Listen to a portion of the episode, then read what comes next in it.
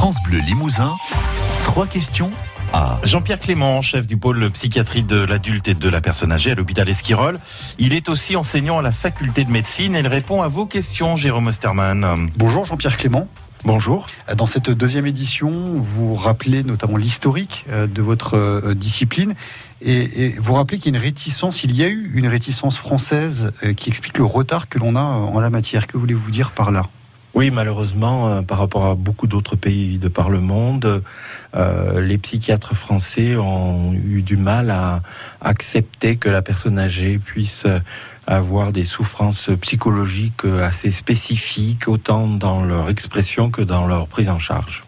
Euh, vous rappelez également que Limoges est finalement le berceau de la psychiatrie de la personne âgée. Euh, il faut remonter aux années 80 et euh, bien sûr à, à Monsieur Léger. Oui, mon maître Jean-Marie Léger a rapidement compris que la France devait s'aligner sur les autres pays déjà bien avancés pour mettre en place des stratégies de soins tant dans l'hôpital Esquirol à Limoges, qui était euh, connu pour euh, prendre en charge les patients présentant des troubles psychiques, que au niveau euh, de l'enthousiasme, l'émulation nationale pour faire reconnaître cette discipline. Alors on parle de berceau dans les années 80, il y a une date forte parmi d'autres, mais 1984, premier hôpital de jour dédié aux personnes âgées.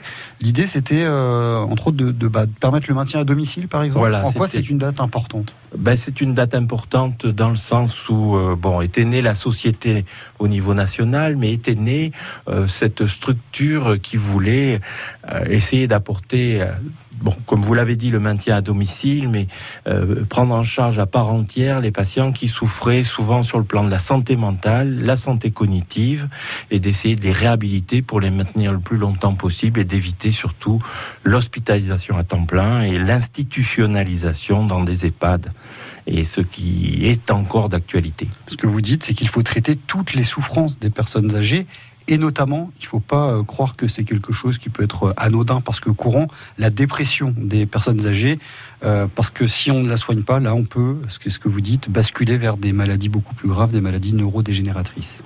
C'est tout à fait ça. C'est, je pense que l'histoire de l'être humain, c'est malheureusement d'être émaillé dès la petite enfance, parfois d'événements de vie à caractère traumatique, et que la première réaction à un niveau de mentalisation, c'est de déprimer, d'avoir de l'angoisse, et que même à un stade avancé de la vie, on peut euh, avoir des dépressions d'intensité sévère, mais qu'on a toujours quelque chose à faire pour, comme vous venez de le dire, éviter le basculement dans une maladie. Euh, comme on appelait ça, démentielle et qu'on dénomme désormais trouble neurocognitif. Alors, pour conclure, on ne peut pas évoquer tout ce qui est abordé dans, ce livre en quelques minutes, bien évidemment, mais euh, il y a un message également intéressant, c'est de dire que la personne âgée peut avoir de nombreux troubles, la sexualité, troubles alimentaires, troubles du sommeil, mais que finalement tout ça, c'est normal. Alors, beaucoup de de, situations observées chez les personnes âgées qui se plaignent.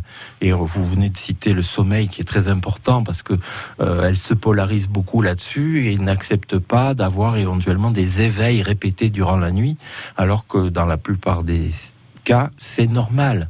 On peut revenir à un sommeil tel qu'on l'a eu lorsqu'on est né, qu'on a été bébé, polyphasique en plusieurs phases. Et ce que je veux dire pour compléter, c'est que du coup, il n'y a pas forcément besoin de psychotropes pour mieux dormir. Il faut accepter quelque part euh, ces troubles-là parfois. Tout à fait. C'est tout un, processus d'information qui est nécessaire, de donner de l'information à nos patients et parfois beaucoup plus salutaire que lui donner des médicaments. Et donc, euh, si toutes ces questions vous intéressent, euh, la deuxième édition de l'ouvrage La psychiatrie de la personne âgée dans toutes les bonnes librairies. Merci beaucoup Jean-Pierre Clément, merci d'être venu et très bonne journée à vous. Merci beaucoup aussi.